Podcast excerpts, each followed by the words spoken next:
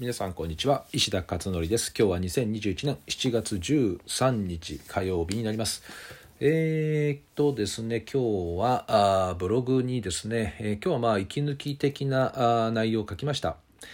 でこの間ですねえー、っと昨日ん？いつだっけな？昨日一昨日かな？えー、まあえー、っとねタクシーに乗ったねそのお話なんですね。でまあその見かけに騙されないようにっていうね今日のブログのタイトルで書いたんですけど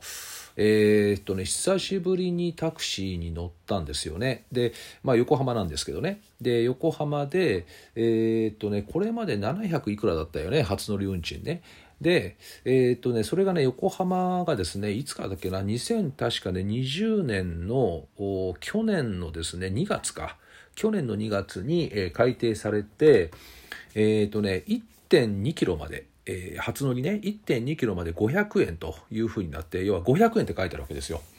ちょっと今まで700いくらだったのが500円だから、ああ、安いよねっていう、まあもちろん距離がね、当然短くなるわけなんですけど、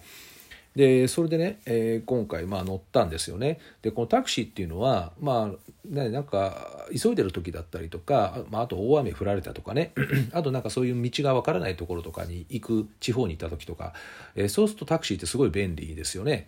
でいつも同じところをですねこう使うっていうことってあまりないと思うんですよね。まあ例えば駅から自分の家にね結構離れていて、えー、夜遅くなっちゃったとか雨が降ってる時にね使うとか、まあ、そういうのでは同じ距離をねタクシーをこう使うっていうことあると思うんですけど、まあ、それ以外あんまりないですよね同じ距離。だから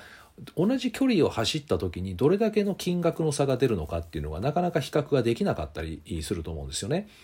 それで、まあ、私もねそういう機会がなかなかなくてそれで、えー、久しぶりにですねタクシーで駅からね、えー、私の実家にですね向かったんですよ。タクシーねもう暑くてねめっちゃ暑かったんでもうこれ大変だなと思ってでバスでも行けるんだけどもバス停から歩くとまたねそこであの相当な汗だくになっちゃうともう1分で汗だくになるというねそんな陽気だったんで、えー、それでねまあ、タクシー乗ったということなんです。それで、えっ、ー、とね、以前はですね、タクシーがあ800円台だったんですよ。だから1メータープラスアルファね、1メータープラスアルファっていう感じで800円台。で、えー、まあちょっと手前で降りると1メーターの700円のね、700円台の金額で、えー、済んだという、そういう状態だったんですよね。でね、今回どうだったかというとね、1100円だったんですよね。1100円。で、えー、1.2キロまでの距離だと500円ですよね。で、そこからなんとですね、100円ずつ上がるんですよね。で、距離がね、短くなってるんですよ。264メーターごとって書いてあるかな。えー、で、さらに100円。今まで確か80円か70円だったと思うんだけどね、上がっていくのが。100円ずつガンガンガンガン上がっていくんですね。いや、びっくりしたよね。これだから結局のところ、2割から3割ぐらい値上げされてるってことでしょ、これね。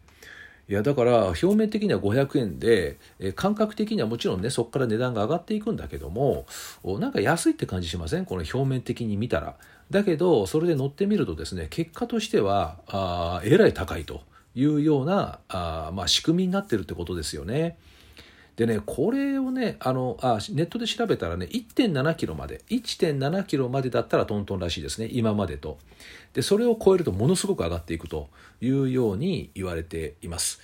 えー、だからまあ本当にね、東京都内とかだったら、もうちょっとね、1キロ、1.5キロ、1.5キロっていうとどんぐらいかな？えっ、ー、と、大体歩いて15分から20分弱ぐらいかな？えー、ゆっくり歩いてそれぐらいのところだったらまあまああ、ね、安いなっていう感じ。だそれぐらいをね頻繁に使ってる分にはいいと思うんだけどもだからこれは、まあ、お年寄りとかでね本当にちょっとした距離を走るんだったらねあのタクシーを使うんだったらば、まあ、安いねっていう感覚だと思うんですけどでもね大体15分歩いて15分ぐらいのところって大体みんな歩くと思うんですよね基本的に。だけどそれを超えてまあちょっと20分超えるぐらいだと、えー、なんかちょっとタクシーの方がいいかなみたいな感じになる時もあると思うんですよね。でそうすると、えー、結果としてはだからすごい値上げになってるよねっていう話ですね。でこれはまああの1回経験すればみんなうわ高っていう感じで多分分かると思うんでおそらくだんだんタクシー乗らなくなっていくんじゃないかなっていう気がしますよね。えー、で前回ねこの消費税が8%から10%に上がった時に値上げしたんですよね、まあ、その前もそうですね。5%から8%になった時も値上げして。で今回そのなんでこれをね改定したかっていうと結局タクシードライバーの賃金が安いと。いうことで、えー、それを上げるためにという名目、まあ、実際そうなのかもしれないんだけどもそれで改定で、えー、値上げをしたということらしいですね。えー、ただ単純に値上げすると数字がすごく大きくなるじゃないですか。初乗り運賃800円とかね。900円とかって言ったら誰も乗んないので。だから距離を短くして、えー、初乗り運賃の金額をめちゃくちゃ安く見せてだけど実際、えー、通常ねあの全てじゃないけれども距離によってはめちゃくちゃ高くなるっていう、まあ、こういうねやり方になっているということですよね。で、えー、実は最近そのアプリでタクシーが呼べるというのはね皆さんもご存知だと思いますけど私はね使ったことなかったんですよねそれをね。でまあこれをね今回実は使ってみたんです。で帰りね帰りも実はタクシー乗ったんですよ。でタクシーを乗って、えー、もうほんと奥結構奥の方なんでね実家があるのが。だからなかなかタクシーっていうのはそんな普通バス道路沿いに家があるわけじゃないから、えー、バス道路まで行くのにまたね5分以上なんか歩かなきゃいけないですよね。そうするとまた暑いから大変じゃないですかだったら来てもらった方がいいっていうことで、えー、アプリを初めて使いましたでそしたらねまず芸者料金ねあの迎えに来てもらうのに300円かかるんですよね、300円。で、帰りは同じようにまた駅まで行きました。そしたら今回はまあ1000円でしたね。帰りは1000円。だから100円分がちょっとギリギリ、まあ、あの、ちょっと違ってた。まあ誤差の範囲ですかね、100円ぐらいはね。で、結局だから1300円かかったんですよね、帰りね。えー、だけども、私の感覚としてはねなんかこれは別にあのいいかな1300円払ってもって思いました。だって家のすぐそばまで来てくれて、えー、しかも暑い中ね暑い中。それで、えー、快適にね駅まで行けるわけですよね。なのでその金額の問題っていうよりもなんかこの感覚の問題なのかなって思いましたね、えー、感じ方の問題ね。でこれからあもう皆さんもご存知かもしれませんけど5年から10年の間に間違いなく自動運転化が今進み、えー、段階的に多分タクシーもそうなっていきますよね。あとカーシェアリングって言ってみんな車を今持たなくなりだしてきてますね。えー、で自動運転になるとますます持たなくなるって言われていて、えー、だからタクシーの概念も多分変わる大変化時代がもうすぐ目の前まで来ていると。でガソリン車の新車販売もね2030年から35年で全廃するっていうことでもう世界的なね動きですしガソリン車なくなるんですよもうねもうじき。あの新車販売。だからしばらくは残ると思いますけどね。もう全て電気自動車とかっていうふうに今もう全部シフトするっていうのが世界の流れなので、えー、もうゆくゆくだからそうですね。我々が例えば年取ったというね70代80代ぐらいになった時にはですねもうみんな自動運転でしかも電気自動車っていうのはもう当たり前の世界には多分なっていますでしょうね。まあ、そうするとタクシーの概念も本当ね、変わっていくと思うのでまあどうなんでしょうねこの今だけかなこんな高いとか安いとかなんかいろいろ感覚のね、えー、こう今回私が経験したようなことがあるのは今回ぐらいなのかなと思うんですけどこれから多分また大きく大変化していくので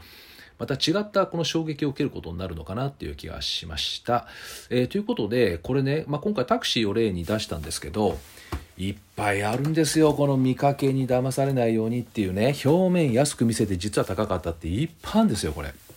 あの消費税の外税内税もそうですよね実際ね。今外税表示にあのあ内税か内税表示にしなければいけないことになってますけど外税にしていくと本体プラス10%じゃないですか。で本体のところだけをでかく出せば安く見えるっていうね。だけど払う時はプラス10%とか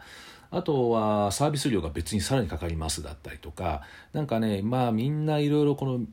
安く見せるようにいろいろ工夫しますよね、うん、だからやっぱりこの実際どうなのかっていうねところですよね。でここをやっぱり、えー、見ていくようにしていくのがいいんじゃないかなっていうふうに思いますけどね、えー、でも私もねやっぱり見かけに当然騙され騙されるって言い方変だけど見かけでやっぱり判断しちゃいますよね。最初はね。だけどこうやって実体験を積むとおやっぱり違うんだなってあこういう仕掛けになってんだなとかっていうのはねよく分かったというそういうお話でした。